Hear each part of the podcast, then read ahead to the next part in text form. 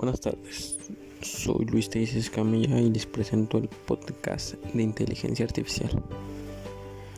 La inteligencia artificial es la inteligencia llevada a cabo por máquinas, es decir, máquinas inteligentes, ya que las máquinas pueden ser autónomas y hacer cosas este,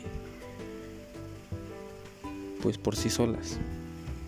Lo malo de la inteligencia artificial es que pueden causar desempleos y tienen un costo muy elevado, ya que se necesitan muchas herramientas para hacer una máquina inteligente. Y los desempleos son porque este se porque son el reemplazo de los humanos, o sea, son máquinas que pueden hacer las cosas que hacen los humanos. Bueno, eso sería todo. Muchas gracias. Bonita tarde.